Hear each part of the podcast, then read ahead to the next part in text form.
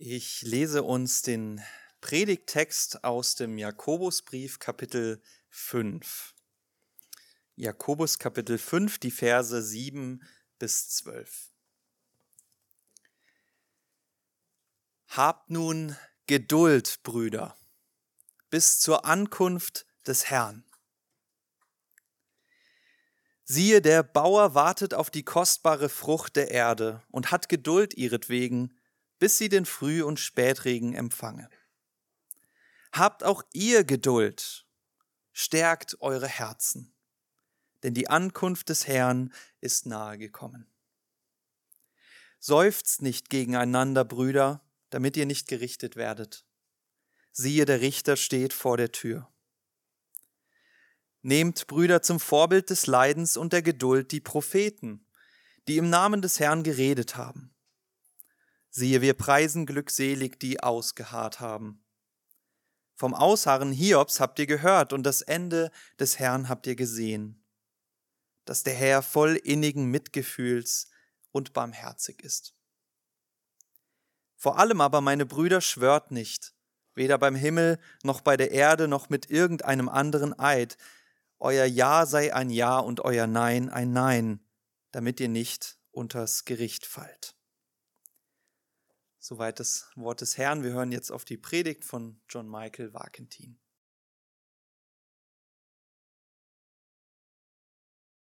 Ja, schönen guten Morgen. Ähm, wir befinden uns jetzt schon mittlerweile in Jakobus Kapitel 5, also gerade, äh, Sie machen wieder den Endspurt, ja. Und ähm,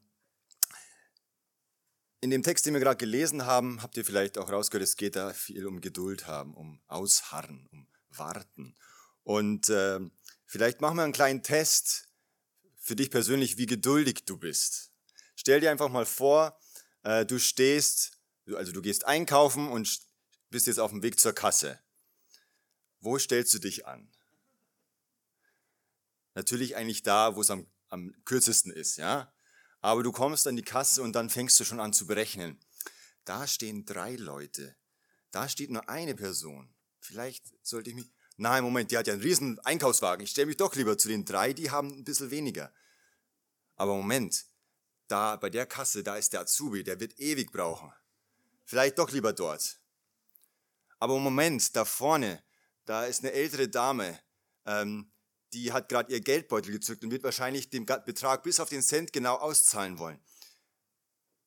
Vielleicht geht ja auch gleich noch eine Kasse auf. Ähm, ja, äh, vielleicht äh, findet ihr euch da wieder. Ja, wir wollen es, dass es so schnell wie möglich geht. Ja, ähm, und ich muss sagen, ich, äh, ich bin vom Beruf Altenpflege und äh, äh, mag al alte Leute schon gerne und ähm, bin auch sehr geduldig. Aber wenn dann wirklich dann jemand da vorne steht und jeden Cent einzeln und dann, ach ja, nee, stimmt, ja hier, dann, dann wird's bei mir auch manchmal eng mit der Geduld. Ähm, vielleicht kennt ihr das. Und ähm, wir wollen uns heute ein bisschen Gedanken machen zu diesem Thema Geduld haben, ausharren, warten. Gerade als Christen, wie wir gehört haben, wir warten auf die Ankunft Jesu. Und äh, das ist oft nicht so einfach. Und ich hoffe, dass und ich glaube, dass dieser Text uns da wirklich auch ins Herz reinsprechen wird. Und bevor es losgeht, möchte ich noch beten. Vater im Himmel, ich danke dir jetzt für diesen Morgen. Danke, dass du äh, geduldig mit uns bist. Und wir bitten dich einfach, dass du diese Geduld, die du mit uns hast, in uns auch aufkommen lässt, mit unseren Alltagssorgen, mit unseren Mitmenschen, dass du mitten unter uns bist und uns ja den, den Blick wieder aufrichtest auf das, was wirklich zählt. Amen. Ich habe die Predigt in vier Punkte aufgeteilt. In den Versen 7 bis 8 geht es um das geduldige Warten. In den Versen 8 und 9 geht es um das gemeinsame Warten in Vers 10 und 11 um das gezielte Warten und um in Vers 12 um das glaubwürdige Warten. Und äh, jetzt wollen wir anfangen mit den ersten Versen. Habt nun Geduld, Brüder, bis zur Ankunft des Herrn. Siehe, der Ackerbauer wartet auf die köstliche Frucht der Erde und hat Geduld ihretwegen, bis sie den Früh- und den Spätregen empfängt. Habt auch ihr Geduld, befestigt eure Herzen, denn die Ankunft des Herrn ist nahe gekommen. Der Jakobus, der hat sich gedacht, ja, wie kann ich das ein bisschen anschaulich machen und hat hier redet hier von, von diesem Bauer, der ähm, sein Feld bearbeitet und dann muss er halt warten. Ja, er muss, er muss hoffen, dass der Regen kommt, damit sein Feld wächst. Und ähm, ich glaube, das hat der Jakobus nicht von ungefähr. Der hat wahrscheinlich seinen Halbbruder Jesus mal oft irgendwelche Gleichnisse äh, sagen hören über die Landwirtschaft. Ja, weil da, da, konnten die Leute mitgehen. Bei uns ist es vielleicht heute ein bisschen schwierig, so mit Landwirtschaft, da kennen wir uns nicht so gut aus. Äh, damals war das ganz einfach zu verstehen. Ja, da ist ein Bauer, der muss sehen und dann muss er warten. muss er schauen, wie er zukommt mit seinem, mit seinem Einkommen. Und ähm, der Bauer, der muss einerseits aktiv werden, er muss aktiv sein Feld bebauen und sehen und dann muss er aber auch warten. Er muss ausharren und er muss hoffen und darauf vertrauen, dass Gott den Regen schenkt. Jesus hat es selber in einem Gleichnis schon mal so formuliert. Mit dem Reich Gottes ist es so, wie wenn ein Mensch Samen aufs Land wirft und schläft und steht auf, Nacht und Tag. Und der Same geht auf und wächst, er weiß nicht wie. Von selbst bringt die Erde Frucht. Zuerst den Halm, danach die Ähre, danach den vollen Weizen in der Ähre. Wenn aber die Frucht reif ist, so schickt er alsbald die Sichel hin, denn die Ernte ist da.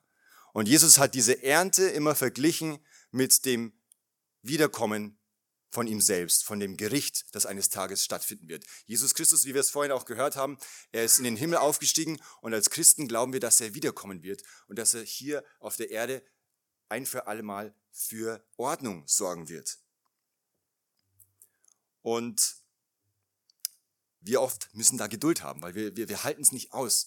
Ähm, an der Kasse stehen ist eine Sache, ja, aber wenn du jahrelang mit Krankheit zu kämpfen hast, wenn du jahrelang mit Depression zu kämpfen hast, wenn du jahrelang mit deiner, mit, in deiner Beziehung Schwierigkeiten hast und du fragst, wie wird es endlich besser, das sind Dinge, die haben viel größere Dimension und da wünschen wir uns immer mehr, Jesus, komm doch bald und mach alles in Ordnung.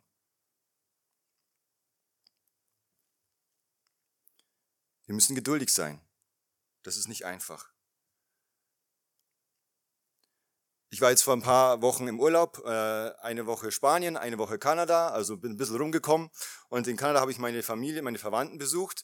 Und äh, mein Onkel, der hat riesige Gewächshausanlagen. Der, ähm, der baut ähm, Paprika an. Und äh, der kann in seinem Gewächshaus alles bis aufs Kleinste einstellen. Ja, die Temperatur, er hat es dann auf der App, wo er sehen kann, oh, wie, wie die Temperatur ist. Dann kann er einstellen, wie viel Wasser jede einzelne Pflanze bekommen soll, ja, und dann gibt's die Roboter, die dann die gepflückten Paprika in die andere Maschine laden, wo die dann aussortiert werden. Er kann als Landwirt da sehr viel Einfluss drauf haben, ja. Aber letztes Jahr gab's dort äh, in der Gegend eine fette Flut, alles unter Wasser, und da hilft auch das beste und modernste Gewächshaus nichts, wenn das Wasser von unten und oben und seitwärts reinkommt.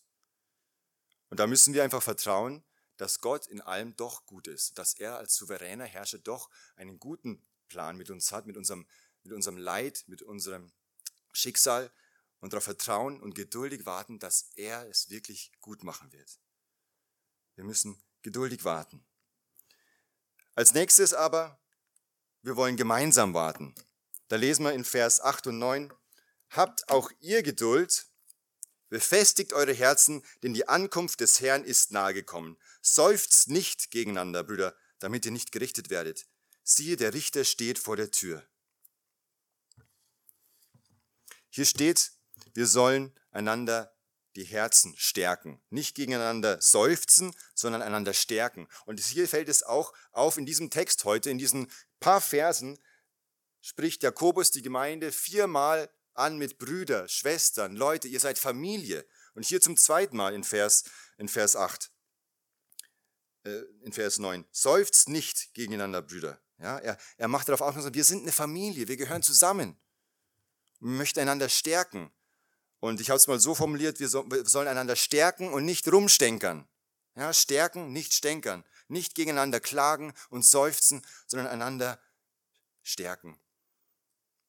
Weil motzen und anklagen und sich beschweren, das können wir ganz gut. Ja, ähm, was sagt immer so, die Deutschen sind der Weltmeister drin, aber das ist ein generelles menschliches Problem. Ja, ähm, sogar in der Bibel steht, dass die ganze Schöpfung seufzt, ja, bis zur Erlösung. Wann kommt endlich die Erlösung.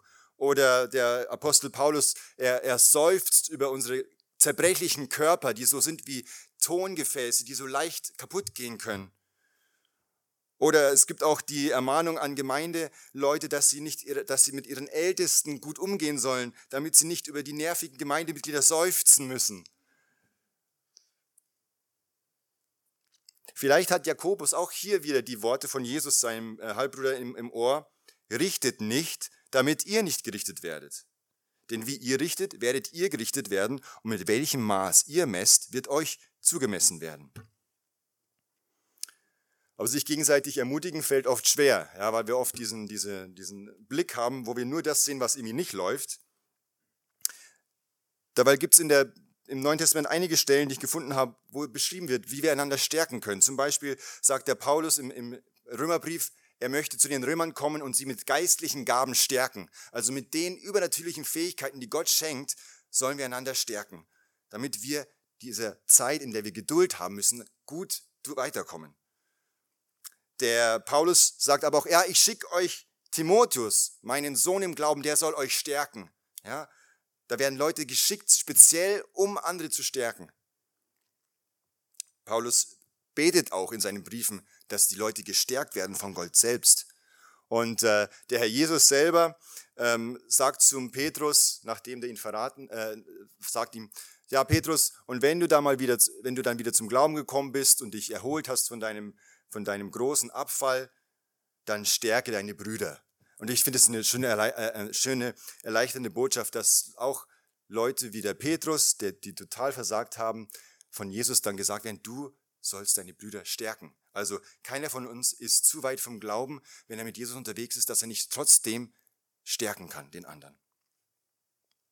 Jetzt haben wir ja hier gesehen, dieses Thema der Geduld wird oft mit der Ankunft des Herrn verglichen. Und ähm, Jetzt haben wir es schon ein paar Mal gehört, aber wenn du noch ein bisschen neu bist, so in der christlichen Weltanschauung, was wir so glauben, dann ist es tatsächlich so, dass wir glauben, dass diese Welt hier, ja, wir sitzen im, im Jahr 2022, dass das nicht ewig immer nur so daher dümpeln wird, sondern dass es tatsächlich mal ein Happy End geben wird für alle die, die durch Jesus Christus Vergebung ihrer Sünden bekommen haben. Das, darauf glauben wir, darauf hoffen wir und das ist eine gute Nachricht für alle die, die wissen, meine Sünden sind vergeben. Aber die Ankunft des Herrn, für andere wird es ein Tag des Gerichts werden. Hier steht ja schon, der Richter steht vor der Tür. Wenn ich meine Sünden nicht vergeben habe lassen vom Herrn Jesus, dann kommt er als Richter. Dieser, an, dieser Begriff der Ankunft, das ist ein, äh, ein technischer Begriff, dass ein siegreicher Feldherr triumphierend zu seiner Heimat zurückkommt, mit den Kriegsgefangenen in Tau, mit der Beute in Tau. Und es ist ein siegreiches, ein, ein fröhliches Fest für das siegreiche Heer, aber ein trauriges, ein schwieriges Unterfangen für alle die, die gerichtet wurden, die besiegt wurden.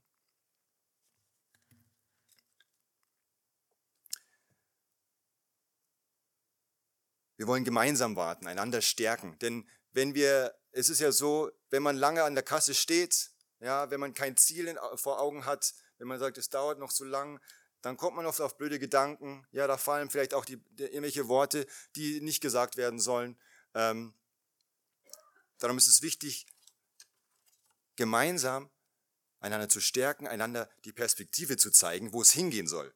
Und darum geht es auch jetzt in den nächsten zwei Versen, das gezielte Warten.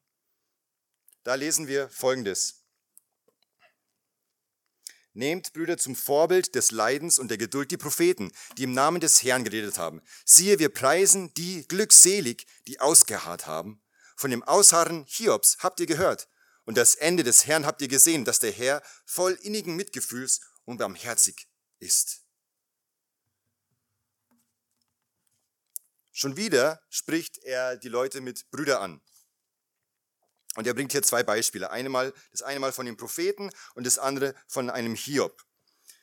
Ich weiß nicht, die Propheten, das ist immer so ein, Buch, so ein Teil im Alten Testament, wo man oft Schwierigkeiten hat, weil die oft immer das Gleiche sagen, ja, und die, manche sind so lang und man, äh, und dann, was, was, was soll ich daraus ziehen für mich?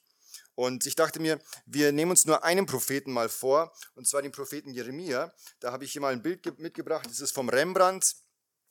Jeremia sitzt da irgendwo in einem dunklen Keller oder Käfig. Im Hintergrund links sieht man Jerusalem, wie es zerstört wird, wie es brennt.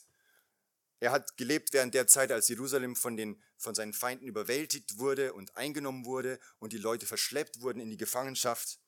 Und Jeremia, der war wirklich, was soll man sagen, der war eine arme Sau, muss man einfach so sagen. Er hat von Gott den Auftrag bekommen, den Leuten zu sagen, kehrt um, sonst werdet ihr in Gefangenschaft landen. Und keiner hat ihm geglaubt. Ja, die haben immer sich, ach, jetzt kommt Jeremia schon wieder mit, seinen, äh, mit seinem Armageddon-Gerede. Ja, äh, alle, anderen, alle anderen Propheten sagen Gutes voraus, typisch Jeremia, der sagt immer nur, dass es äh, den Bach runtergeht. Und äh, er wurde dann ins Gefängnis geschmissen, er wurde in die Zisterne, in den Schlamm geschmissen. Von ihm heißt es auch, er, äh, Gott hat ihm den Auftrag gegeben, dass er während, seiner, während seines Dienstes auch nicht heiraten sollte. Er hatte wirklich ein schwieriges Leben und ihr könnt es selber mal lesen in Jeremia oder in Klagelieder, der hat es nicht einfach gehabt. Und hier in dem Bild sehen wir, er sitzt da, er hat irgendwie ein paar Reichtümer, äh, einen langen, langen äh, Rock und ein paar Silber- und Goldgefäße. Scheint ihn, aber nicht, scheint ihn aber nicht wirklich zu gefallen. Ja? Also der Gesichtsausdruck ist schon ein, ein, ein spannender. Er schaut ins Leere, der Hand auf dem Ohr.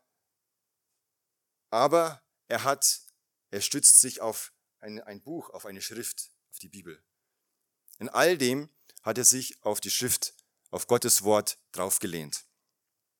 Ich fand das sehr eindrücklich, das Bild. Ähm, das Original steht anscheinend in Amsterdam. Das ist interessant, es, wurde, es hat einen, einen, einen, Rahmen aus Schildkrötenpanzer und in dem Bild drin ist ein Haar von Van Gogh, hat sich da reingeschlichen.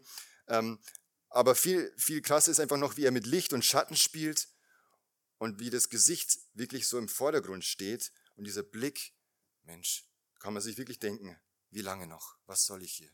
Ja. Aber er hatte das Wort Gottes unter seinen Armen. Er war darauf gestützt und hat, hat darauf vertraut, es wird einmal besser werden. Und Jakobus sagt hier sogar, dass diese Leute, die in solchen Situationen standhaft bleiben, die dürfen wir selig nennen, die dürfen wir glückselig, wir dürfen uns, die dürfen sich freuen, dass sie das durchgestanden haben. Und auch diesen, diesen Gedanken, glaube ich, hat er von Jesus. Da steht er, da sagt er in, in Matthäus 5, Selig seid ihr, wenn euch die Menschen um meinetwillen schmähen und verfolgen und allerlei Böses gegen euch reden und dabei lügen. Seid fröhlich und jubelt, denn euer Lohn wird groß sein im Himmel. Denn ebenso haben sie die Propheten verfolgt, die vor euch gewesen sind. Ja, er vergleicht die Situation der Leute, die diesen Brief bekommen haben, mit der Situation, die Jeremia durchgemacht hat. Freuen in dem Leid, wie soll das gehen? Ich glaube, es geht nur, wenn man wirklich weiß, wo es hingeht, wenn man ein Ziel sieht. Und bei Hiob war es genauso. Da lesen wir, Von dem Ausharren Hiobs habt ihr gehört und das Ende des Herrn habt ihr gesehen, dass der Herr voll innigen Mitgefühls und barmherzig ist. Vielleicht kennt ihr die Geschichte von Hiob, äh, auch so eine tragische Figur. Ja, wir, ist ja sprichwörtlich geworden, dass man eine Hiobs-Botschaft bekommt, wenn irgendwas Schlimmes passiert. Er wird heimgesucht vom Teufel, ihm wird alles genommen, sein Besitz, seine Familie alles wird genommen und weil der Satan wirklich böse ist, hat er alles genommen, außer seine nörgelnde Ehefrau. Und ähm, er muss einen Haufen Geduld haben. Und nicht nur er musste Geduld haben, auch vielleicht kennst du das, wenn man das Buch Hiob liest, muss man selber Geduld haben. Es ist immer das Gleiche, ja, Gesprächsrunde in Gesprächsrunde, wann ist endlich vorbei äh, mit dem Buch? Man weiß, okay, in der Mitte des Buches, da kommt noch so ein Vers, ich weiß, dass mein Erlöser lebt, wie wir gesungen haben. Also mittendrin in all dem weiß Hiob immer noch, ja, mein Erlöser lebt und er wird mich aus dem Staub rausholen. Und dann sehen wir, wie es ausgeht. Erst als Hiob Gott begegnet und Gott sich in all seiner Souveränität zeigt, da versteht er, was Sache ist dass Gott Gott ist, dass er souverän ist, dass er alles in der Hand hat. Und dann hat er erst wirklich verstanden, wer Gott ist. Und das, was ich hier interessant finde, ist, äh, Jakobus schreibt hier in Vers 11, von dem Ausharren Hiobs habt ihr gehört und das Ende des, das Ende habt ihr gesehen. Und äh, vielleicht ist das auch eine Anspielung an, an eine Stelle in Hiob, wo dann er sagt, Hiob sagt zu Gott, ich hatte von dir nur vom Hörensagen vernommen, aber nun hat mein Auge dich gesehen. Darum gebe ich auf und bereue in Staub und Asche. Erst durch diese ganze Tour des Leidens hindurch und erst als dann Gott sich als souveräner Schöpfer offenbart hat, dann hat Hiob erst richtig gewusst, wer Gott ist und dass er gut ist und dass ein gutes Ende mit ihm vorhat. Und am Ende des Buches wird tatsächlich Hiob gesegnet, wieder mit seinem vielen Besitz und einer neuen Familie. Aber da darf man jetzt nicht daraus schließen, dass das jetzt auch für uns gilt, dass ich im Leben, wenn ich jetzt einfach noch durchhalte, dass es mir irgendwie besser gehen wird, dass ich gesund werde, dass ich reich werde und, und so weiter und so fort. Denn wir reden ja ständig davon, dass das Ziel die Ankunft des Herrn ist. Ja, also er vergleicht das Ende von Hiob mit dem Ende, dass Jesus wiederkommt und alles in Ordnung machen wird. Gezielt warten. Wir glauben wirklich, es gibt ein Happy End und dass es sich lohnt zu warten. Und ähm, mal ganz ehrlich, wer hat sich nicht schon mal auch in der Schlange, in der längeren angestellt, weil er wusste, da ist eine ganz besonders attraktive Kassiererin oder das, ähm, die, die ist vertrauenswürdig, die kenne ich, mit der möchte ich, die möchte ich gerne am Ende noch mit der ein Wörtchen schnacken. Ja, also manchmal lohnt sich das Warten.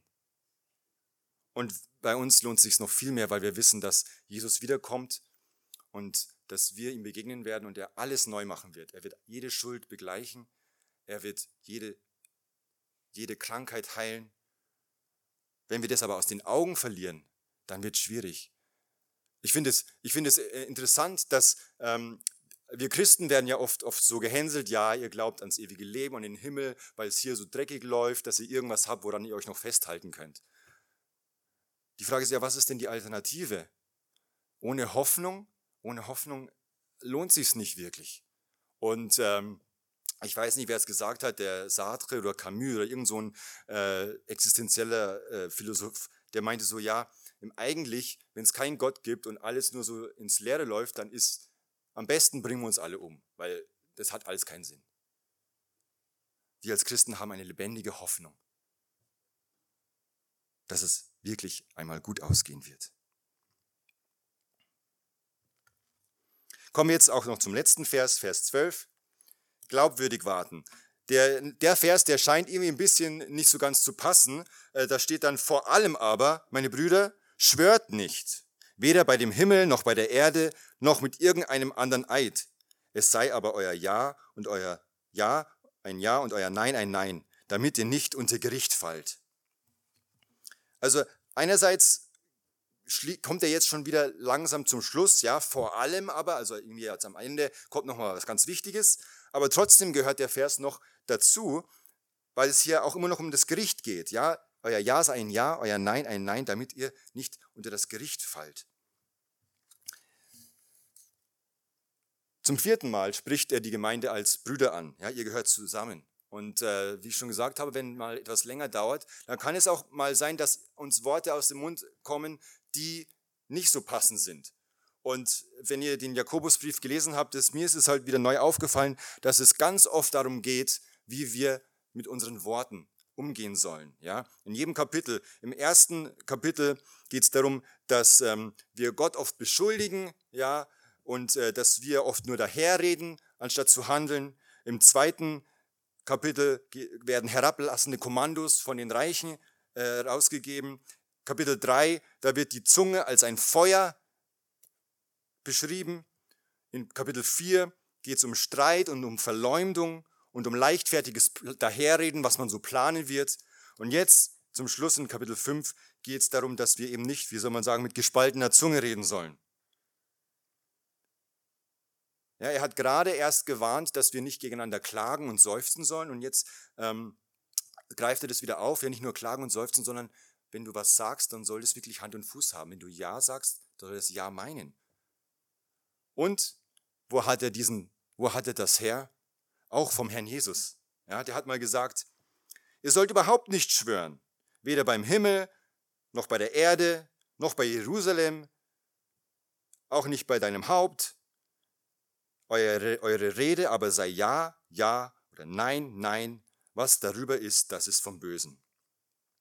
Ganz nebenbei fällt mir einfach fällt mir auf, der Jakobus in diesen paar Versen scheint mir, der zitiert oder denkt an den Herrn Jesus öfters, als Paulus wirklich in seinen ganzen Briefen Jesus zitiert. Ja, aber es heißt ja immer, ja, der Jakobus, ähm, das ist eine stroherne Epistel, weil sie nicht Christum treibet, ja, und dann hat Luther sie nach hinten gesetzt. Aber in diesen Versen, äh, da zitiert er Jesus öfters, als ich, als glaubt Paulus in seinen ganzen Briefen. Bei Jakobus geht es halt darum, er möchte uns zeigen, wie wir leben sollen auf dieser Erde. Was Jesus gesagt hat, damit wir auf dieser Erde leben. Paulus ging es oft darum, wie wir durch Jesus in den Himmel kommen. Und Jakobus geht es darum, wie wir mit Jesus in diesem Leben auf der Erde leben. Und hier geht es eben darum, dass unser Ja ein Ja sein soll und unser Nein ein Nein, dass wir glaubwürdig sind. Vielleicht kennst du das, wenn du, wenn du irgendwohin eingeladen wirst, zu einer Party oder zu irgendeiner Veranstaltung, sagst du Ja, aber du meinst eigentlich Ja, vielleicht. ähm, oder du sagst, schauen wir mal, vielleicht, aber eigentlich meinst du Nein. Dein Ja sei ein Ja, dein Nein sei ein Nein. Die letzten Wochen habe ich gelesen in ein paar Supermärkten in Berlin, da gab es einen Unterschied zwischen dem, was auf dem Preisschild stand und was man dann später auf seinem Kassenbon gesehen hat. Ja? Also da war das Ja auch kein Ja oder das Nein auch kein Nein. Ja? Und man ist dann wirklich äh, äh empört und fühlt sich hintergangen, weil der Supermarkt, dem sein Ja kein Ja und kein Nein kein Nein war. Wir werden für jedes dumme, zerstörerische oder falsche Wort uns einmal verantworten müssen vor Gott. Und wir haben es auch ein paar Mal im Jakobusbrief gehört, wir sollen keine zwiegespaltenen Menschen sein, keine Menschen mit zwei Seelen, sondern es soll zusammenpassen. Das, was ich sage und was ich tue, das, was ich glaube und wie ich handle, das soll zusammenpassen. Lebst du glaubwürdig? Lebst du das, was du glaubst? Also wir hatten zum einen das geduldige Warten. Vieles können wir tun in unserem Leben, wir können alles verschiedene planen, aber wir müssen auf Gottes souveränes Handeln vertrauen und dass er gut ist. Denn hier heißt es ja in Vers 12, der Herr ist voll innigen Mitgefühls und barmherzig. Er ist nicht nur souverän, er ist auch gut. Wir wollen gemeinsam warten, wir wollen einander stärken und nicht stänkern. Überlege dir, wie kannst du deinem Nächsten was Gutes Einfach erstmal nur sagen, ihn ermutigen. Wir wollen gezielt warten. Wir wissen, es gibt tatsächlich ein Happy End und dass Jesus bald wiederkommt. Und wir wollen glaubwürdig warten, ja, dass Wort und Tat in Einklang sind. Die Sache ist aber, das kriegen wir nicht hin. Ja. Uns reißt so oft der Geduldfaden. Ja. Wir motzen aneinander an, wir denken schlecht über andere, wir, wir motzen Gott an, warum er das und jenes tut. Und wir reden mit gespaltener Zunge, wir sagen Halbwahrheiten und halbe Wahrheiten sind ganze Lügen. Und eigentlich haben wir das Gericht Gottes verdient und eigentlich das Urteil mangelhaft. Wir werden eines Tages alle mal sozusagen zur Kasse gebeten, ja, für unser Leben. Und für all die Schuld, die wir auf der Laufbahn unseres Lebens angehäuft haben, werden wir uns für Gott verantworten müssen. Die ist so groß, die können wir gar nicht zahlen. Aber das Gute ist, dass eben Gott voll innigen Mitgefühls und barmherzig ist. Und ich, es gibt eine Stelle, die wirklich schön zusammenfasst, was Gott für uns getan hat. Dass er Jesus geschickt hat. Und da lesen wir Folgendes in 1. Petrus. Dieses Leiden gehört zu dem Leben, zu dem Gott euch berufen hat. Christus, der für euch litt, ist euer Vorbild, dem ihr nacheifert. Er hat nie gesündigt und nie jemanden mit seinen Worten getäuscht. Sein Ja war ein Ja. Und wenn er Ja zu dir sagt, dann meint er auch Ja. Denn er sagt, wer zu mir kommt, den werde ich nicht hinausstoßen. Er hat sich nicht gewehrt, wenn er beschimpft wurde. Als er litt, drohte er nicht mit Vergeltung. Er überließ seine Sache Gott, dem gerechten Richter. Lassen wir Gott das Richten sein, der wird es schon am Ende alles, aus, alles ausklamüsern. Unser Auftrag ist es, einander zu stärken und zu lieben. Was hat Jesus für uns getan? An seinem eigenen Körper hat er unsere Sünden an das Kreuz hinaufgetragen, damit wir für die Sünde tot sind und für die Gerechtigkeit leben können. Durch seine Wunden seid ihr heil geworden. Früher seid ihr umhergeirrt wie verlorene Schafe, aber nun seid ihr zu eurem Hirten zurückgekehrt, dem Beschützer eurer Seelen. Die gute Nachricht ist, dass Gott mit uns geduldig ist. Dass er nicht gleich zurückhaut, wenn wir Mist bauen, sondern dass er gnädig und geduldig ist. Und er jetzt immer noch heute die Möglichkeit schafft, für dich umzukehren und um Vergebung zu bitten. Vielleicht bist du heute hier und äh, du stehst quasi im Bild noch gesehen der falschen Schlange an. Ja, und du brauchst erst einmal Vergebung deiner Sünden. Dann komm zu Jesus und gib ihm dein Leben. Er vergibt gerne und er stößt nicht von sich. Vielleicht stehst du schon in der Schlange an, aber die scheint so weit in, jenseits des Horizontes so lang zu sein und du weißt nicht, wie es weitergehen soll. Und überall scheinbar gehen für andere Menschen die Kassen auf und Leute kommen dran. Dann darfst du trotzdem wissen, Jesus ist bei dir. Und der ist bei dir bis zum Ende. Und vielleicht stehst du in der Schlange an und dir geht es eigentlich ganz gut, ja. Du hast kaum Lasten, du hast einen Artikel und du wirst auch ständig vorgelassen, ja, es scheint dir gut zu gehen. Aber überleg dir, wie kannst du den anderen Leuten helfen? Wie kannst du sie stärken? Damit sie auch ans Ziel kommen und auch die attraktive Kassiererin sehen können.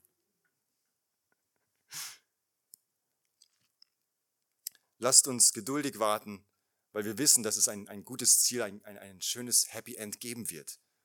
Und überlegt euch, wie ihr einander stärken könnt, wie wir einander Gutes tun könnt, um diese Zeit des Anstehens nicht nur irgendwie überstehen zu müssen, sondern auch freudig genießen zu können, trotz allem. Ich möchte zum Abschluss noch beten. Ich äh, bitte das Musikteam schon mal nach vorne. Vater im Himmel, Danke, Herr, dass du gnädig, barmherzig, geduldig und treu bist.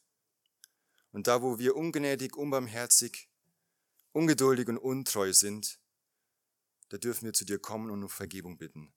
Herr Jesus, ich danke dir, dass du geduldig am Kreuz unsere Schuld getragen hast, dass du nicht dich gewehrt hast, sondern die Strafe gezahlt hast für uns, damit wir ewig leben können, damit wir Vergebung haben können. Herr und Jesus, ich bitte dich, schenk, dir, schenk uns deinen Heiligen Geist, dass wir warten können, dass wir einander stärken können, dass wir das Ziel nie aus den Augen verlieren. Danke, Jesus, dass du für uns bist und dass du da bist. Amen.